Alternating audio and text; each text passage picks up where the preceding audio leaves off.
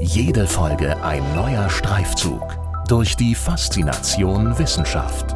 Das ist Hessen schafft Wissen, der Podcast mit Erik Lorenz. Was macht einen guten Dirigenten aus? Warum singen Menschen heute noch in einem Chor? Und welche Karrieremöglichkeiten gibt es als Kirchenmusiker? Über diese und andere Fragen spreche ich in dieser Episode mit Florian Lohmann. Er ist Professor für Chorleitung an der Hochschule für Musik und Darstellende Kunst Frankfurt am Main. Dort verantwortet er unter anderem die Leitung des Hochschulchores und die Ausbildung der Masterstudierenden mit dem Profil Chorleitung in der künstlerischen Instrumentalausbildung. Viel Spaß bei unserem Gespräch. Guten Tag, Herr Professor Lohmann. Herzlich willkommen zum Podcast. Schön, dass Sie dabei sind. Guten Tag, Herr Lorenz. Danke für die Einladung. Sie sind Professor für Chorleitung an der Hochschule für Musik und Darstellende Kunst Frankfurt am Main. Äh, und deshalb äh, direkt einmal ganz grundsätzlich die Frage, was macht ein Chorleiter? Also klar, er oder sie leitet Chöre, aber äh, was bedeutet das ganz konkret? Naja, man macht erstmal Musik mit einem Haufen von Menschen. Ähm, das kann vom Jugendchor, Kinderchor bis zum großen ähm, Kirchenchor bis zum äh, Popchor erstmal grundsätzlich ja alles sein, auch in verschiedenen Genres unterwegs, mit verschiedenen Altersgruppen, in verschiedenen Größen, an verschiedenen Institutionen, im Hobbybereich, im professionellen Bereich. Also der Beruf des Chorleiters erstmal ist sehr vielfältig. Und was macht ihn an diesem Beruf? Wir gehen natürlich gleich noch auf einige Details dieser Vielfalt ein. Was macht ihn an diesem Beruf äh, am meisten Spaß?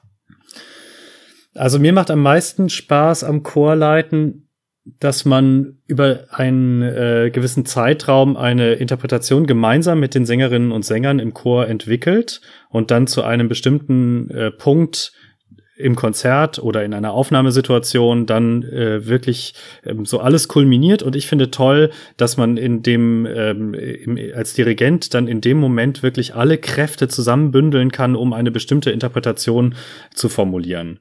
Also nicht so sehr, dass ich äh, den Chor betrachte als eine Ansammlung von, von einzelnen Stimmen, die ich wie, wie Pfeifen in einer Orgel äh, ähm, sozusagen steuere, ja, sondern dass man, dass man so ein bisschen die äh, alle äh, musikalischen Ideen, das sind ja alles denkende und fühlende Menschen, äh, dass man die zusammenbringt und ja, im besten Falle dann zu einer äh, gemeinsam, beziehungsweise natürlich auch vordringlich der Interpretation des Dirigenten, ähm, zu einer gemeinsamen Idee formen kann. Das finde ich, äh, das finde ich das Tolle.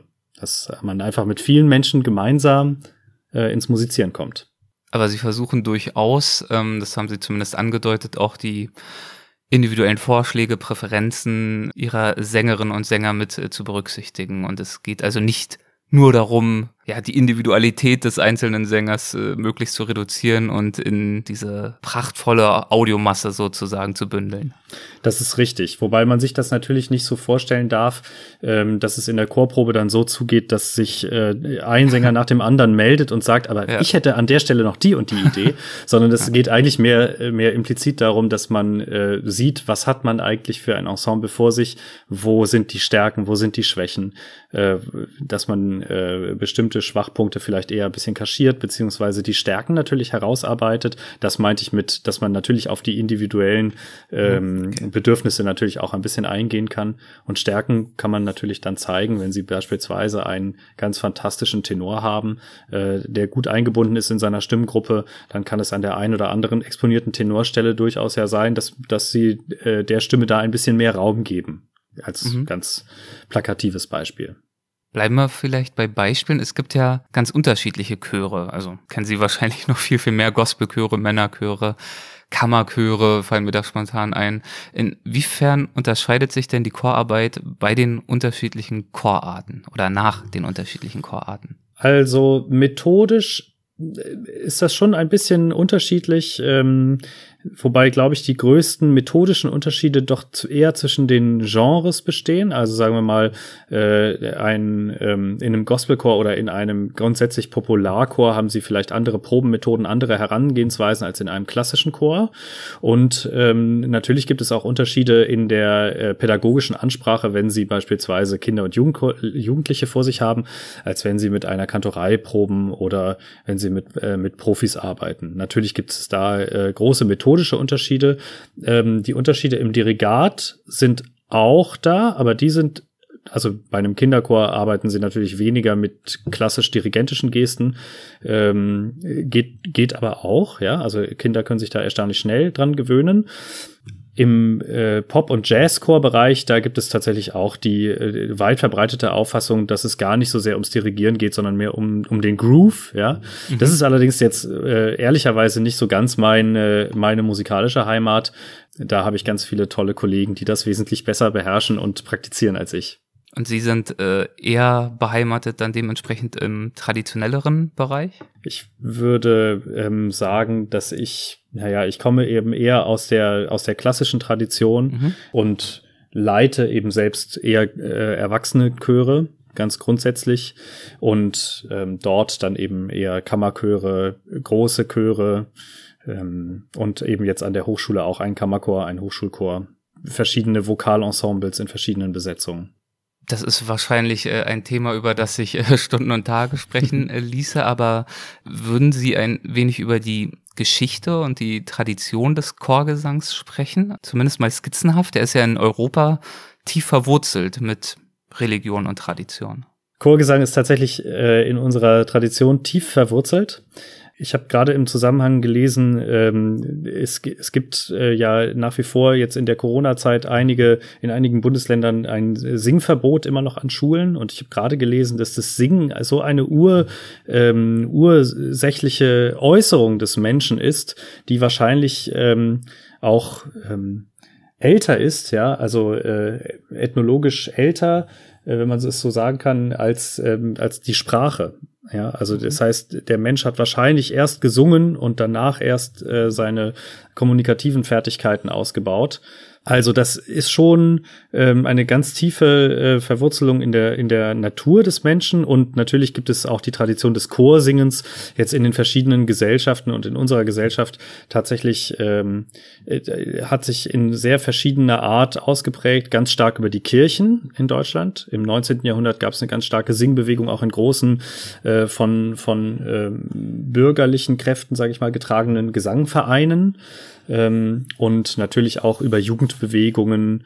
Ähm, das alles ist dann äh, natürlich in, in Deutschland im, äh, in der ersten Hälfte des 20. Jahrhunderts eben auch sehr stark instrumentalisiert worden ähm, und fand dann erstmal auch einen, einen richtig großen Tiefpunkt, ähm, natürlich in der Zeit des Nationalsozialismus und wurde äh, dann später eben wieder ideologiefreier äh, wieder aufgebaut. Ja. Ja, und heute leben wir ja in einer hochtechnologischen, digitalen, multimedialen Gesellschaft. Inwiefern betrifft das denn auch den Chorgesang? Also inwiefern müssen sich Chöre anpassen oder umstellen oder vielleicht sogar auch modernisieren? Ist das überhaupt ein Thema? Kann man wahrscheinlich auch nicht so ganz einfach beantworten, die Frage. Es ist so, dass die äh, Krise uns ja auch wieder vorgeführt hat, äh, jetzt im, im, äh, mhm. mit der, in der Corona-Zeit, ähm, dass viele äh, in vielen Bereichen einfach das Musizieren so auf Null gedreht wurde und viele natürlich nach Alternativen gesucht haben und auch probiert haben. Und ich weiß von vielen Kollegen, dass sie das ganz intensiv tun, äh, Chorproben äh, beispielsweise und Treffen mit Chören abzuhalten im digitalen Raum, ja, über die diversen Anbieter ähm, wo aber die Latenz, also die Zeit, der zeitliche Versatz eben so hoch ist, dass ein, ein gemeinsames Musizieren einfach nicht zu denken ist. Das heißt, sie hören maximal eine weitere Person und sind dann mit dem Bild auch noch nicht mal unbedingt ganz synchron, wenn sie singen. Und mit Chor hat das natürlich herzlich wenig zu tun. Auf der anderen Seite äh, ist es natürlich schon so, dass die digitale Gesellschaft oder der, die Digitalisierung der der Gesellschaft auch am Chorwesen ja nicht spurlos vorbeigeht. Es ist so, äh, dass fast alle Chöre ähm, heute heutzutage Homepages haben natürlich, dass sie sich vernetzen, dass sie auf Facebook, auf Instagram unterwegs sind. Ähm, was ich zum Beispiel, also zumindest bei Instagram, äh, was ich nicht bin, aber meine Chöre haben diese Accounts und äh, halten unsere ähm, Follower da sozusagen ein bisschen ähm, up to date.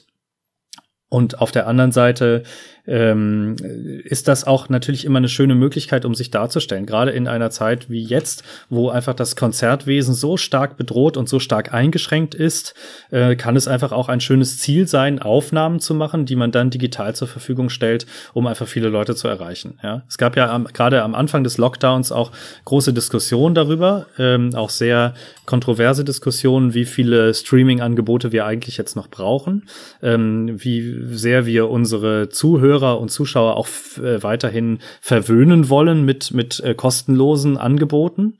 Aber äh, ich sag mal, es gibt auch durchaus ein paar sehr positive Aspekte an dieser, äh, an diesem großen Bereich der Digitalisierung. Heute Vormittag beispielsweise habe ich mit meinem äh, Orchesterleitungskollegen von der Hochschule gemeinsam äh, weitergearbeitet an der Studienreform, an Studienplänen für einen gemeinsamen Dirigierstudiengang. Ja, und wir haben also, mein Kollege, äh, der ist im Moment in Athen, ja, und wir haben also gemeinsam eine Tabelle bearbeitet. Nun ist es ja ehrlich gesagt auch schon im letzten und vorletzten Jahr so gewesen, dass man das machen konnte.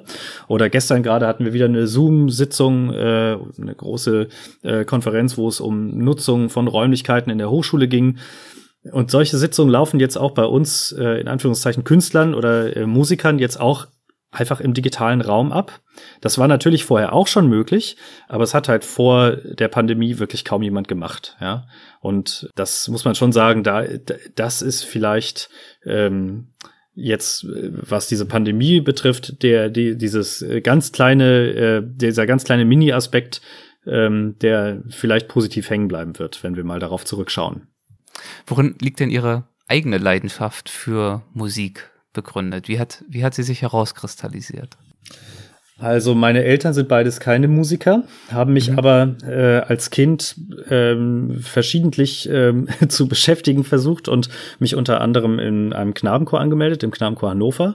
Und so bin ich relativ früh schon, ähm, so mit sechs Jahren fängt man da an, im, äh, in Vorklassen und so, schon relativ früh so mit der ähm, mit dem Chorgesang in Berührung gekommen und habe das dann also dort in diesem Knabenchor bis zum Abitur irgendwie weiter verfolgt und äh, habe dann eben in verschiedenen ähm, Chören gesungen, parallel Gesangsunterricht genommen nach dem Stimmbruch und so weiter. Habe das also eher über diese Gesangsschiene ähm, kennengelernt. Ähm, habe dann gemerkt, ich meine, äh, anders als jetzt zum Beispiel ähm, als Pianist, wo man wirklich sein ganzes Leben ja schon eigentlich am Instrument gesessen haben muss, um davon später äh, wirklich mehr oder weniger ähm, davon leben zu können, beziehungsweise wenn sie, wenn sie heute Konzertpianisten fragen, seit wann spielt ihr Klavier, äh, dann sagen die meistens so, ja, mit drei angefangen oder mit fünf oder so. Mhm. Und das ist natürlich bei Dirigenten nicht so, ja. Also Dirigenten, ähm, das können Sie sich sicher vorstellen, fangen nicht äh, in Kindertagen und auch eigentlich in der Regel nicht in der Schulzeit an, äh, schon zu dirigieren ja, sondern sie kommen natürlich aus irgendeiner bestimmten Richtung. Bei mir war das der Gesang. Ja, mhm. und solche Dinge. Ich hatte zwar auch sehr früh einen Klavierunterricht und äh, spiele auch einigermaßen, aber würde mich nie hinsetzen und äh, und ein Klavierkonzert äh, vor Publikum spielen wollen. Da, dafür reicht's dann tatsächlich nicht. und was was am Gesang hat Sie so sehr begeistert oder zumindest äh, unterhalten oder was hat Ihnen zumindest so gut gefallen, dass sie das durchgezogen haben. Seit früher Kindheit im Knabenchor Hannover bis zum Abitur haben sie gerade gesagt, ja, mehr oder weniger bis heute. Also es ist einmal natürlich dieses äh, Zusammenspiel von ähm, von dem von dem eigenen Singen mit dem Singen des, der anderen, also sagen wir mal die musikalische Komponente. Das ist einfach eine ganz ganz große äh, und äh, unglaublich erfüllende ähm, ja, Befriedigung, sage ich jetzt mal, ähm, zu erkennen, wenn so in einem Konzert, auch schon in einer Probe, ähm, bestimmte Linien zusammengeführt werden, Harmonien entstehen, wenn also so ein musikalisches Kunstwerk entsteht. Äh, wenn sie äh, beispielsweise das Brahms-Requiem selber singen, da, äh, das, das sind Werke, da geht einem, während man das singt, einfach ähm, das Herz auf. Das ist einfach ein ganz wunderbares, inniges, ähm, gemeinsames Gefühl. Und das andere ist natürlich auch, dass, äh, und das ist eben das, worunter wir aktuell ja auch total leiden, weil wir es überhaupt nicht ersetzen können. Äh, das ist natürlich auch die Gemeinschaft in so einem Chor, ja. Also ja. Ähm, ich bin mit ganz vielen äh, Menschen, mit denen ich zusammen im Chor gesungen habe, obwohl ich gar nicht mehr Mitglied der Chöre bin, immer noch heute äh, im Kontakt und ähm, äh, pflege diese Freundschaften zu, zu den ehemaligen Mitsängerinnen und Mitsängern ähm, ganz stark, ja. Und das ist, das ist etwas, was sehr prägt, einfach diese, diese Erfahrung von Gemeinschaft im Chor. Das ist jetzt äh, ein kleiner Exkurs, aber nur nebenbei bemerkt. Ich hatte mich äh, bei der Vorbereitung auch ein wenig belesen zum Knabenchor Hannover. Hat ja einen sehr beeindruckenden Gründer gehabt, allem Anschein nach, ne? mit Heinz Hennig, der ja ähm, diesen Knabenchor 1950 gegründet hat und dann tatsächlich über ein Jahrhundert, 51 Jahre auch geleitet hat. Also Wahnsinn. Haben Sie, haben Sie den noch kennengelernt? Ja, sicher. Also ich habe ja. äh, ich habe ein ich habe noch ein Jahr unter seinem äh, Nachfolger mitgesungen mhm. bei Professor mhm. Jörg Breiding, Kollege jetzt in Essen und habe aber eigentlich die Hauptzeit meiner aktiven Zeit im Knabenchor Hannover eben noch bei dem damaligen Gründer und äh, beziehungsweise beim Gründer und damaligen Leiter Heinz Hennig gesungen. Das war äh, eine ganz prägende Zeit und tatsächlich ähm, Heinz Hennig als Knabenchorleiter eben, ähm, oder das ist ja das, was ich vorhin auch schon sagte, bei äh, Jugendchören haben sie natürlich auch eine ganz andere Pädagogik, ähm, die neben dem ähm, eigentlichen Dirigieren oder neben so einer Probenmet neben so einem probenmethodischen Ansatz äh, auch schon einfach früh durchschlägt. Und ich fand es einfach unglaublich ähm, mit welchen sparsamen Gesten äh, Heinz Hennig dirigiert hat und so viel Fein, Feinheit und äh, Feinarbeit in seinen Bewegungen lag, äh, wohingegen er als Person einfach auch ein, äh, also äh, ist eine absolute äh, großartige Erscheinung und wie so eine Art, also für viele, äh, für viele Knaben in diesem Chor einfach so eine Art Vaterfigur darstellte. Ja. Was hat dann für Sie den Ausschlag gegeben, schließlich auch tatsächlich beruflich in diese Richtung äh, gehen zu wollen. War das, war das dann mehr oder weniger schon klar? Oder haben Sie da schon noch mal hin und her überlegt? Nein, da habe ich schon viel hin und her überlegt. Ich erinnere mich gerade so in der Zeit der, der Oberstufe in der Schule, da ähm, konnte ich mir viele Dinge vorstellen, ja, habe mich dann entschieden, hab, hatte dann tatsächlich meinen ersten Chor geleitet, so etwa auch parallel zum, äh, zum Abitur ähm, einen Dorfchor übernommen. Ich sage jetzt Dorfchor ein bisschen despektierlich, das ist es aber gar nicht, eigentlich gar nicht gemeint. Ich habe da unendlich viel gelernt und das war eine ganz tolle Zeit und habe ähm, dann entschieden, ähm, habe mich einzuschreiben fürs Schulmusikstudium oder habe eine Aufnahmeprüfung gemacht und habe dann erstmal gedacht, dass es eigentlich eine ganz gute Idee wäre, äh, Musik auf Lehramt zu studieren.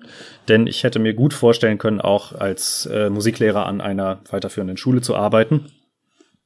Ähm, zumal sich das damals mit äh, der Chorleitung eben noch gar nicht so äh, eindeutig abzeichnete. Ähm, und äh, naja, im Schulmusikstudium be begann ich dann immer mehr das äh, mit der Singerei und mit dem Dirigieren parallel auszubauen, habe dann eben noch Chorleitung und vor allem auch Gesang noch studiert mit im Gesang dann eben auch sowohl Gesangsmethodik, also habte dann hab jetzt auch ein Diplom in äh, Gesangsmethodik, kann also auch an Musikschulen Gesang unterrichten und dann auch noch einen Master in, in als freier Konzertsänger und äh, kann habe dann aber gemerkt, dass eigentlich es mir eben noch mehr Spaß macht als das äh, als das Singen alleine oder mit anderen, dass mir das das Dirigieren und das Anleiten des Singens äh, eben auch sehr sehr viel Spaß macht. Können Sie aus heutiger Sicht noch beurteilen, was Ihre schönste Erinnerung an die Studienzeit war? Oder wo, aus welchem Projekt, aus welchem Fach, aus welcher Vorlesung Sie für sich am meisten mitnehmen konnten? Also das lässt sich so einfach natürlich nicht beantworten, weil äh, mhm. meine Studienzeit, wir sprechen lieber nicht über Semester oder Jahre. es war auf jeden Fall eine ganze Weile und äh, es ähm, da, da jetzt einen einzelnen Aspekt rauszupicken, äh, ist tatsächlich fast unmöglich. Aber ich sag mal, vielleicht kann ich ähm, also es waren vielleicht drei sehr prägende, sehr prägende Sachen. Einmal ähm, wirklich hervorragenden Gesangsunterricht, den ich, äh, den ich haben durfte durfte, äh, insbesondere bei Ricarda Butkus und Peter Anton Ling, aber auch bei Marina Sandel in Hannover. Das waren einfach für mich sehr, sehr prägende Lehrer. Ähm, und äh, im Chorleitungsbereich, ähm, da hatte ich sehr, sehr, da hatte ich das große Glück, dass ich ähm, einfach sozusagen äh, neben der Hochschule ähm, auch ähm, singen konnte in einem wirklich ganz hervorragenden Kammerchor im Norddeutschen Figuralchor und habe da sehr, sehr viel gelernt. Da zehn Jahre lang mitgesungen unter der Leitung von Professor Jörg Straube und habe im Studium parallel sehr viel und ganz anderes gelernt ähm, bei Professor Frank Löhr, der für mich auch eine ganz wichtige Figur wurde in meiner Ausbildung. Das so das eine. Und wenn Sie mich fragen, was mir im Studium noch äh, extrem viel Spaß gemacht hat, dann waren das eigentlich in Hannover an der Hochschule alle Veranstaltungen rund um die Musiktheorie. Ja, also mhm. das äh, ist etwas, das würde ich äh, würde ich persönlich äh, nicht studieren, aber ich glaube, ich habe in keinem Fach so viel über Musik und ähm, über die Grenzen von Musik und über über das Zusammenwirken ähm, von Musik, von Harmo Harmonik, äh, Kontrapunkt und so weiter gelernt. Ähm, da hatte ich wirklich eine, eine sensationell gute Ausbildung an der Musikhochschule in Hannover. Also Hannover ähm, war prägend für Sie in vielerlei Hinsicht, Knabenchor und dann jetzt auch in, in der Studienzeit. Und Sie sind der Stadt ja, ähm, soweit ich weiß, auch treu geblieben, haben da zum Beispiel 2018 äh, mal ein Konzert äh, bei den Kunstfestspielen mit über 300 Sängern mit vorbereitet. Würden Sie davon erzählen? Äh, wo liegen bei so einem Projekt die wesentlichen Herausforderungen? Wie haben Sie das vorbereitet? Also da muss ich jetzt auch noch mal ganz kurz ausholen zu dem ersten Gerne. Teil. Also es ist eben so als Chorleiter, ähm, so dass man da dem Ort, also ich hatte dann das Glück auch im, im weiteren Verlauf meines Studiums beziehungsweise zum Ende meines Studiums, dass ich ähm, das Glück hatte, sehr gute Chöre übernehmen zu können und ähm, hatte also seit äh, 2010, 2011 ähm, einen wirklich hervorragenden Kammerchor über, übernehmen können und einen großen Chor in Hannover. Und ähm, wenn man sich dann überlegt, geht man nochmal woanders hin, geht man nochmal in eine andere Stadt als äh, Student, dann überlegt man sich das als äh, Chorleiter eben doppelt, weil man äh, einen Chor eben nicht mitnimmt in eine andere Stadt, während ich als Oboist natürlich mein Instrument ganz einfach mal mitnehmen kann. Ähm, also das zu dieser, ähm, zunächst mal zu dieser Verbundenheit zum Ort. Mhm. Hannover ist eine ausgezeichnete Chorstadt sowohl in der, ähm, äh, so, sagen wir mal, wir haben hier eine, eine sehr, sehr äh, breite Chorszene, auch sehr verschiedentlich aufgebaut. Hängt natürlich auch sehr viel damit zusammen, dass es eben diesen großen Knabenchor gibt, der viele Generationen hier geprägt hat und eben auch viele erwachsene Menschen geprägt hat. Genauso gibt es auch einen mindestens genauso erfolgreichen Mädchenchor hier in der Stadt. Und es gibt eine Musikhochschule als Kulminationspunkt und das ähm, alles ähm, hat eben dazu geführt, dass Hannover eine unglaublich reiche Chorszene entwickelt hat, die sie sonst in Deutschland vielleicht noch in Stuttgart oder in Leipzig haben, aber in vielen anderen Städten eben nicht. Ja, und das ist, ähm, ist schon eine, ähm, einfach ein ganz wunderbares Setting gewesen für mich immer.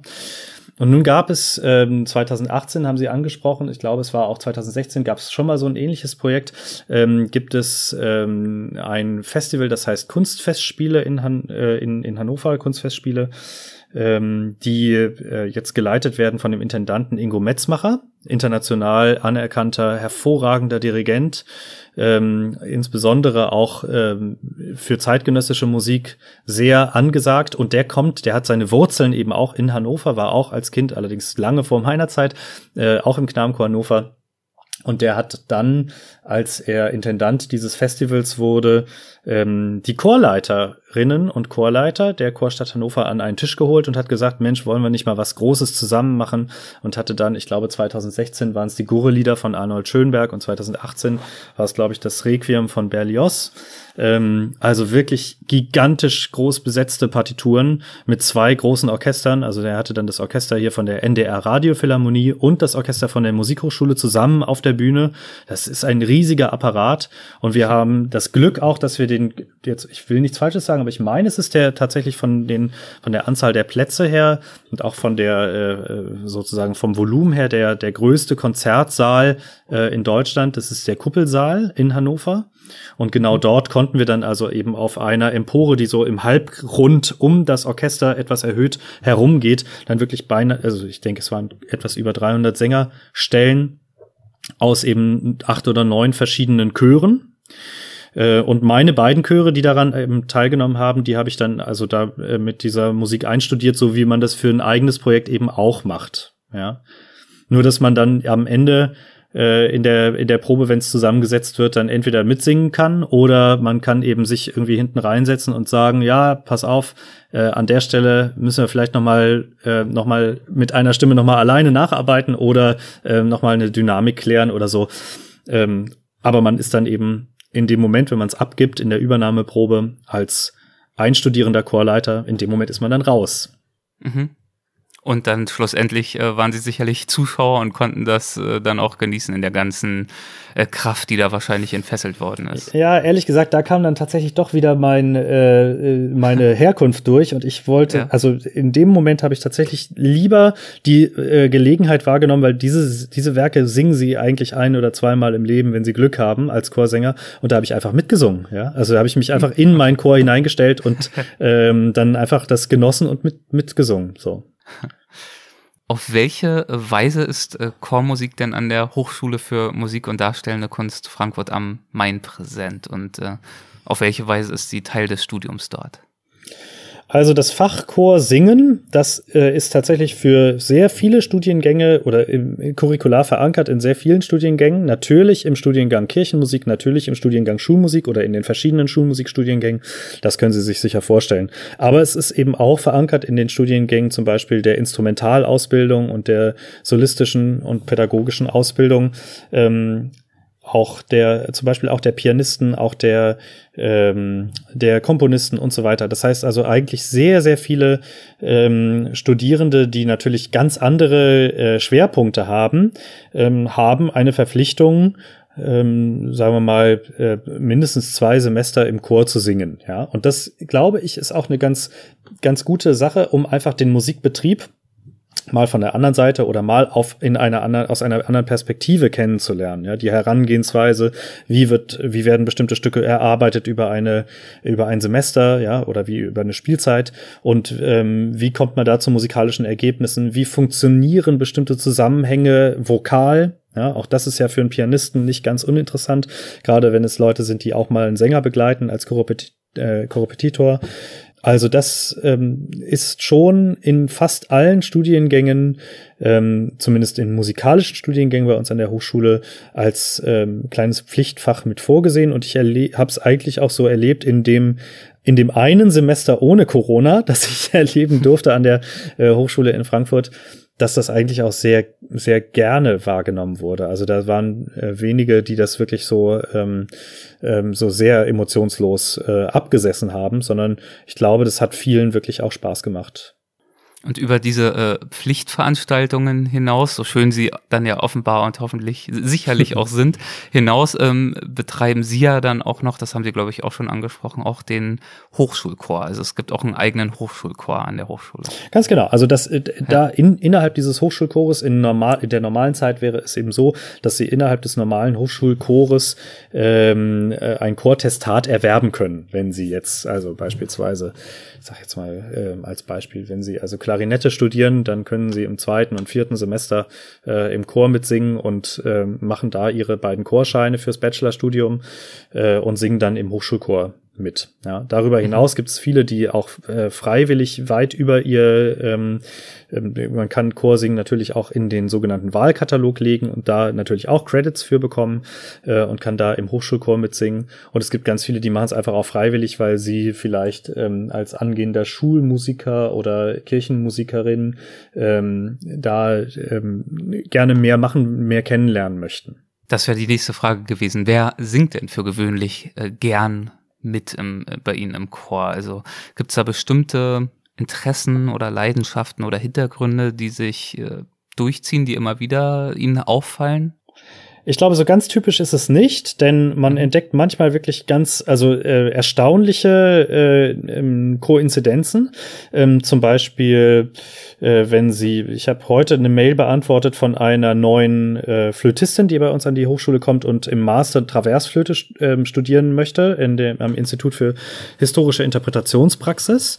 Ähm, und die schrieb mir also, ähm, sie hätte auch schon in ganz vielen anderen Chören gesungen, im deutschen Jugendkammerchor und im Bundesjugendchor Chor und hat auch Gesang studiert und das erwartet man ja jetzt erstmal von, von einer Flöte-Studentin nicht und die erkundigte sich eben ganz dezidiert nach dem Kammerchor und wie das Semester, äh, jetzt das kommende Wintersemester da aussehen wird.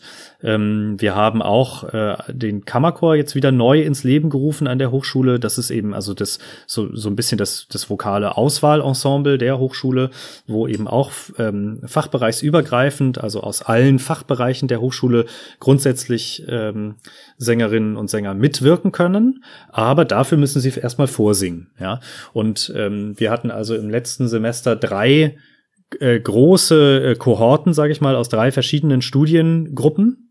Das sind einmal die Studierende der, ähm, der Kirchenmusik, sind Studierende der Schulmusik und sind Studierende aus dem Gesangsbereich. Mhm. Ähm, und jetzt habe ich so ein bisschen meine eigene Klasse unterschlagen. Ähm, also es gibt ja auch noch bei uns aktuell den Master-Studiengang Chorleitung. Das sind im Moment fünf Studierende und die ähm, mussten auch alle vorsingen, aber sind gut äh, dabei gewesen und ähm, haben auch alle mitgesungen im Kammerchor. Mhm. Also okay, daraus, das ist so der Klass die klassische Biografie, aber es, wie gesagt, also manchmal kommt auch ein Posaunist, der ganz fantastisch singt, oder ähm, wir haben ähm, auch schon äh, Pianisten gehabt und so weiter. Also die, äh, es ist da erstmal keine, das Studienfach ähm, gibt da erstmal keine direkte Auskunft darüber, ob jemand geeignet ist zum Chorsingen oder nicht.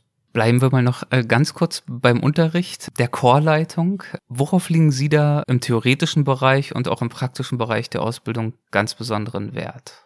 Das ist natürlich auch immer so ein bisschen erstmal von dem Stand der Studierenden abhängig. Mhm. Ja, also es geht erstmal darum natürlich, dass alle eine profunde äh, Schlagtechnik beherrschen, mit der sie sich ähm, dirigentisch ausdrücken lernen. Ja, dann geht es natürlich was, um was bedeutet das? Schlagtechnik. Schlag bedeutet erstmal also die, die dirigentischen Gesten, die man als Chorleitender oder als Dirigent, Dirigentin äh, benutzt, um ähm, um musikalische Parameter anzuzeigen, nicht nur das Tempo vorzugeben, sondern Einsätze zu zeigen, ähm, dynamische Entwicklungen zu zeigen, wo wird's lauter, wo wird's äh, auch agogisch, also äh, im Tempo, äh, was wird langsamer, was wird schneller, wie zeige ich das am geschicktesten an, wie unterstütze ich bestimmte ähm, auch sängerische Dinge. Jetzt als Chorleiter ist es ja auch wichtig, dass man, äh, dass man mitatmet mit dem Ensemble und das ist vielleicht auch wirklich was Besonderes. Ähm, darauf liege ich besonders großen Wert, dass man sich eben auch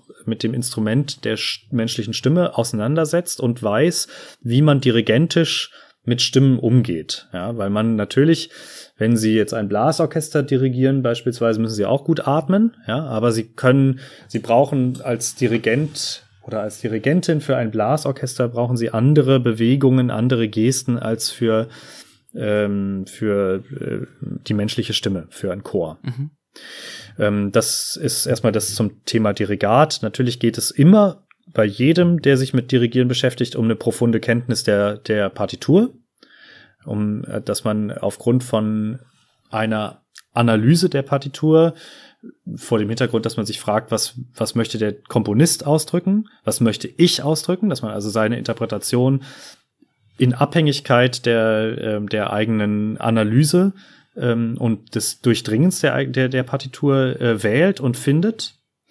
Es ist darüber hinaus natürlich wichtig, wie man in Probenschritten vorankommt. Ja, also da geht es ganz basal darum, wenn Sie sich als Chorleiter vor einen Chor stellen, wie gebe ich die Töne an? Ja, das ist also auch Bestandteil der, der, der Ausbildung, dass Sie, dass wir Stimmgabeltraining machen. Wie nehme ich die Stimmgabel, die mir den Kammerton A vorgibt? Wie gebe ich von diesem A aus ähm, einen Akkord an oder äh, wähle geeignete Einschnitte für eine Probe oder baue didaktisch eine Probe auf. Ähm, solche, solche Themen spielen alle eine Rolle. Und ich könnte da jetzt noch viel weitermachen, äh, denn es gibt natürlich auch randständig immer mal wieder ähm, zum Beispiel Repertoirekunde, äh, Themen, die im, im Chorleitungsunterricht immer mal wieder auch eine Rolle spielen. Ja, also wirklich vielfältig und ich, also ich muss sagen, ähm, zum Beispiel das Thema Atemtechnik haben Sie gerade angesprochen, war mir ehrlich gesagt gar nicht unbedingt so bewusst. Ja, also es ist wirklich erstaunlich. Wir machen auch ab und zu wirklich äh, Experimente, dass man schaut, wie lange hält der sängerische Atem, wenn ich keine unterstützende Geste äh, bei einem Sänger einfach ähm, sozusagen nur den Takt anzeige und wenn ich eine kleine sängerische Geste schon dazu mache, die mit einer leichten Aufwärtsbewegung ähm, der der Ausdruckshand beispielsweise, was das sofort für eine klangliche Veränderung im im Chorklang oder auch schon im Klang von einer einzelnen ähm, dirigierten Stimme äh, auswirkt. Also das ist schon kolossal. Und da sieht man auch erst, was für einen großen klanglichen Effekt dann doch der Dirigent, den man ja eigentlich im Idealfall in der Aufführung gar nicht mehr hört, ja, aber was für Auswirkungen sein Dirigat dann doch auf den Klang hat.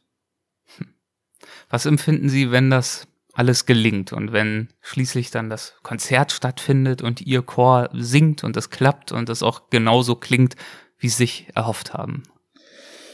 Ja, da muss man ehrlicherweise sagen, ich bin da ein bisschen perfektionistisch und dieses Gefühl stellt sich nicht so oft ein, sondern man ist natürlich, mhm. äh, man freut sich natürlich über über ähm, über gelungene Konzerte, aber das aller, also meistens denkt man dann doch schon sofort darüber nach, was jetzt noch nicht ganz so perfekt war, was man vielleicht bei in der nächsten Probe dann noch mal ansprechen muss oder wo man den Finger in die Wunde legt und sagt so.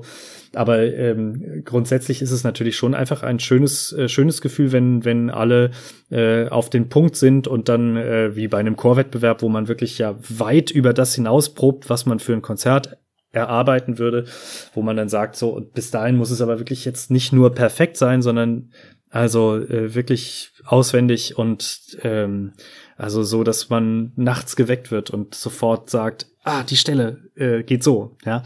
Also ja. das, ähm, da gibt es so Punkte. Und wenn das dann doch mal gelingt, das gibt's natürlich auch, ja, dann ist es, ähm, dann ist es, glaube ich, für alle äh, sofort merkbar. Also nicht nur für den äh, Dirigierenden, sondern auch für die Singenden. Einfach ein ähm, so schönes Ineinandergreifen. Das ist einfach ein unglaublich positives und bestärkendes Gefühl.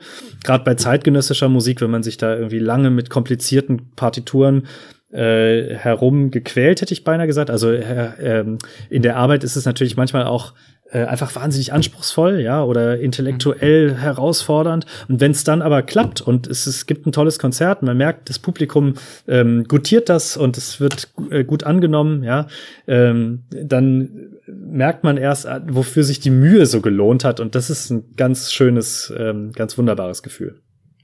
In der Vorbereitung habe ich aber auch gelesen, dass äh, viele traditionelle Gesangsvereine, Kirchenchöre oder auch Kantoreien äh, Nachwuchssorgen haben. Nehmen, nehmen Sie das auch so wahr? Das ist tatsächlich insbesondere dort ein Problem, wo andere Strukturen auch schwach sind, also eher in ländlichem Raum.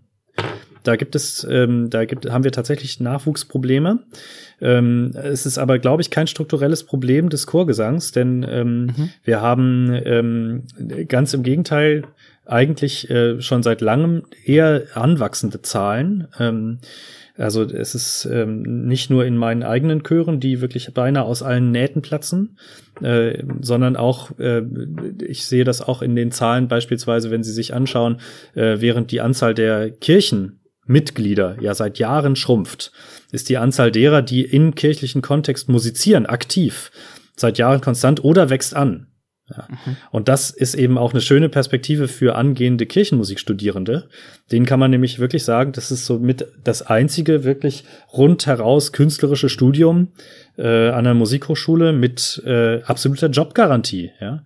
Ich habe neulich eine Statistik gelesen, die besagte, dass wir an den deutschen Musikhochschulen und Kirchenmusikhochschulen, also die Kirchen, die, die einzelnen Landeskirchen betreiben ja zum Teil auch eigene, ähm, eigene Ausbildungsinstitute, äh, dass wir insgesamt eigentlich äh, selbst bei den schlechtesten Prognosen, was die ähm, was die Stellenentwicklung in den Kirchen bei der Kirchenmusik angeht, nur 70 Prozent der ähm, der freien Stellen im Moment ausbilden. Ja, das heißt, und das ist auch ein Grund, warum wir an der Frankfurter Musikhochschule gesagt haben, das ist ein Bereich, den wir gerne anwachsen lassen wollen. Und deswegen mhm. verzeichnen wir glücklicherweise seit einiger Zeit auch wirklich konstant steigende Studierendenzahlen. Nun ist das so, äh, konstant äh, äh, steigende Studierendenzahlen klingt dann, glaube ich, so im universitären Kontext immer gleich nach so riesigen Kohorten. Also zum neuen Wintersemester kommen jetzt drei neue Studierende, zwei im Bachelor und einer im Master, ja. Und das, aber wenn sie das halt jetzt im nächsten Jahr wieder haben oder im nächsten Semester wieder haben, dann ist das für uns insgesamt tatsächlich schon eine große, gute Entwicklung. Sie haben gerade schon ein, zwei äh, Bereiche angedeutet. Wenn Sie sagen nahezu Jobgarantie, wovon äh, sprechen wir dann? Also welche Karrieremöglichkeiten in Anführungszeichen gibt es für Ihre Absolventinnen und Absolventen? Also es gibt im kirchlichen Kontext, also bei den äh, Studierenden, die jetzt in den kirchlichen äh, Studiengängen sind, Kirchenmusikstudiengängen äh, sind, da haben wir ja auch einen Bachelor und einen äh, Masterabschluss. Und ähm, es gibt im kirchenmusikalischen Umfeld gibt es, ähm, das ist mittlerweile schon viel diffiziler und in jeder Landeskirche ein bisschen anders geregelt, aber es gibt so ganz, ganz äh, grob gesagt, gibt es immer noch so ein bisschen die Vorstellung von, von einem B-Kirchenmusiker, der also mhm. auch durchaus große Kantoreien leitet oder auch eine, ähm, äh, eine veritable Stelle hat. Und dann gibt es also noch, noch herausragendere Stellen ähm, mit einem Leuchtturmcharakter. Ähm, das sind dann diese sogenannten A-Stellen in der Kirchenmusik. Und je nach Landeskirche, je nach Stadt, je nach Region gibt es da sehr unterschiedlich viele von. Das muss man schon auch sagen. Ähm, und es gibt, äh, es heißt auch nicht unbedingt, dass, ähm, dass, dass, dass die B-Musiker die schlechteren Musiker wären. Äh, die, zur Wahrheit gehört auch, dass die allermeisten, die heute auf einer B-Stelle sitzen, oder sehr viele von denen zumindest, auch ein A-Examen in der Tasche haben und sich trotzdem auf eine B-Stelle beworben haben. Denn vielleicht zu der Zeit, als sie auf, dann auf der Suche waren, gab es vielleicht gerade keine freie A-Stelle ähm, also das sind so die Perspektiven und ich denke schon, dass man ähm, auch in kleineren Städten an einer herausgehobenen Kirchenmusikstelle äh, ganz bestimmte Profile sehr gut ausbilden kann. Also wenn wir jetzt in Hessen denken, da gibt es zum Beispiel in Kassel eine absolute Leuchtturmstelle für, für äh, zeitgenössische Musik. Ja? Oder es gibt äh, in Darmstadt äh, den Christian Ross an der Stadtkirche, der hervorragende Arbeit macht, sowohl mit seiner Kantorei, Kammerchor, als auch mit Kinder- und Jugendchor. Ja, also das ähm, da gibt es ähm, so ähm, vielfältige Möglichkeiten. Es gibt auch natürlich auch dort immer mehr äh, den Ruf danach, dass man auch die populäre Musik im kirchenmusikalischen Kontext stärken kann. Ja, also da, da gibt es einfach sehr viele verschiedene Möglichkeiten der Profilierung letzten Endes sollte da, sollte man da, glaube ich, in der Ausbildung nicht so sehr danach schauen, äh, welche Stellen sind gerade jetzt frei, dann studiere ich das mal, sondern man muss da einfach natürlich auch selber sagen und erkennen für sich, wo die eigenen Stärken und Schwächen sind und Vorlieben. Ja. Wird es in 50 Jahren immer noch eine Chortradition geben in Deutschland? Ich bin ziemlich zuversichtlich, ehrlich gesagt, weil wenn jetzt der Lockdown äh, der, oder ein zweiter ähm, äh, ein, eine zweite Welle nicht dazu führt, dass unsere Singetradition an Schulen äh, und in Kinderchören und so weiter nicht dazu führt, dass, dass es da zu massiven Einbrüchen kommt, äh, glaube ich auf jeden Fall, dass das weitergeht. Ja, also weil wir, wie gesagt, wir erleben das eigentlich. Es äh, gründen sich in den Städten permanent neue Chöre. Es gibt neue Gesangsensembles. Es gibt ein bisschen den vielleicht kann man das beobachten, es gibt ein bisschen den Drang, gerade von besseren Sängern, nicht mehr so gerne in großen, großen Chören zu singen. Mhm. Ja. Ähm, aber es gibt eine, es gibt ja auch eine unglaublich veritable A cappella-Szene. Es gibt eine große Kammerchorszene. Ähm, auch eine ähm, Männerkammerchorszene, auch da ist Hessen ja hervorragend aufgestellt.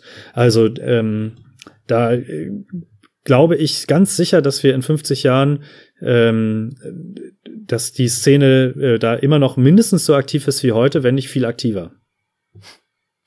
Schön, das ist fast schon ein gutes Schlusswort. Ich würde gern mit Ihrem äh, Einverständnis äh, noch zu einer kleinen Rubrik kommen, die haben wir immer am Ende. Das sind die Halbsätze. Würde einfach nur bedeuten, ich gebe Ihnen einen kleinen Halbsatz vor. Ich bin so dreist und äh, wir schauen, ob Ihnen dazu was in den Sinn kommt. Das muss auch nicht zwangsläufig ein Halbsatz sein Ihrerseits. Das kann so knapp oder ausführlich sein, wie Sie mögen. Okay. Chormusik ist äh, für mich Hobby, Beruf und großartige Beschäftigung zugleich.